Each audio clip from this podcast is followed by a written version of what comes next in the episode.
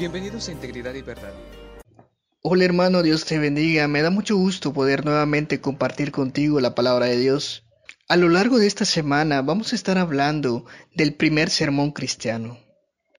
Este primer sermón cristiano está en el libro de Hechos en su capítulo 2 y fue predicado por Pedro. Y tiene varios aspectos muy importantes que me gustaría compartir contigo en estos días. Y son cinco estos aspectos que estaremos meditando de lunes a viernes. El primero de ellos es que el primer sermón que se registra en la escritura tiene que ver con los profetas. Esto lo vamos a encontrar en Hechos capítulo 2 versículos 16 al 17. Y dice así, Mas esto es lo dicho por el profeta Joel, y en los postreros días, dice Dios, derramaré de mi espíritu sobre toda carne, y vuestras hijas y vuestros hijos profetizarán. Lo que acabamos de leer es la manera en la que Pedro introduce su primer sermón, y esto es relacionándolo con el profeta Joel. ¿Y por qué Pedro inicia este primer sermón relacionándolo con el profeta Joel? Bueno, la razón es porque a través de estas palabras Pedro estaba explicando el fenómeno extraordinario de que los creyentes llenos del Espíritu Santo proclamaban las maravillas de Dios en distintas lenguas. Y él reconoce que este hecho era el cumplimiento de la profecía de Joel de que el Señor derramaría el Espíritu Santo sobre toda la humanidad. De este modo, lo que está haciendo Pedro es que está relacionando un pasaje del Antiguo Testamento y lo está interpretando a la luz de su cumplimiento en el Nuevo. Y esta interpretación la podemos notar en la forma en la que Pedro inicia el sermón diciendo, mas esto es. Y cuando Pedro dice la palabra, mas esto es, lo que está haciendo es que está modificando lo que dice Joel 2.28, cuando en vez de que Joel diga más esto él, él dice después. Y esto no se debe a un error de traducción, sino que se debe a que Joel en ese momento estaba hablando en tiempo futuro, diciendo que en algún momento después Cristo derramaría su espíritu.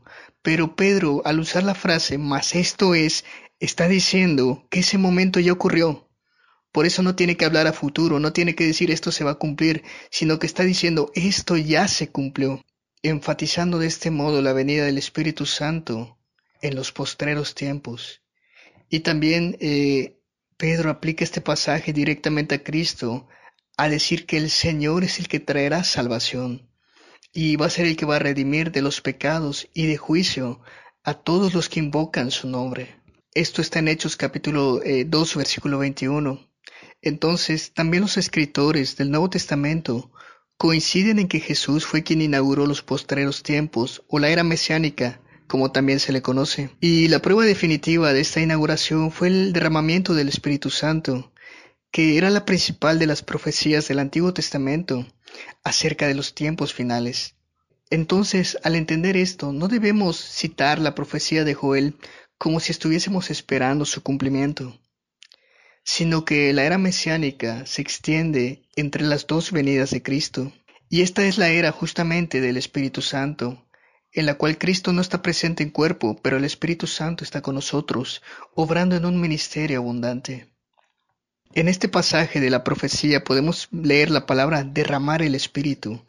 Y cuando se habla de derramar se está ilustrando la generosidad de Dios al dar su Espíritu a la humanidad. Lo cual no quiere decir que el Espíritu Santo se haya derramado sobre toda la humanidad, pero lo que quiere decir es que este Espíritu es universal al poder eh, habitar en cualquier persona de cualquier género, edad o rango. Y finalmente cuando Pedro dice y profetizarán, está hablando del don universal del Espíritu Santo, el cual va a conducir el ministerio de la profecía en la iglesia. Pero debemos tener cuidado de no pensar que Pedro está hablando de que este ministerio eh, se equipara al profético del Antiguo Testamento, donde solo algunas personas lo recibían. Más bien, todos nosotros, en un sentido, somos profetas de Dios, pero no porque estemos revelando nuevas profecías, sino porque estamos revelando lo que Él ya nos ha dado en su palabra, el conocimiento que nos dio por medio de Cristo y por medio del Espíritu Santo. Así que hermano, la manera en la que Pedro comenzó su primer sermón es uniendo el Antiguo Testamento con el Nuevo Testamento, haciéndonos ver que entre la primera y la segunda venida de Cristo, el Espíritu Santo está operando en nosotros para proclamar su palabra. Dios le bendiga. Escúchenos mañana por este medio para seguir reflexionando juntos.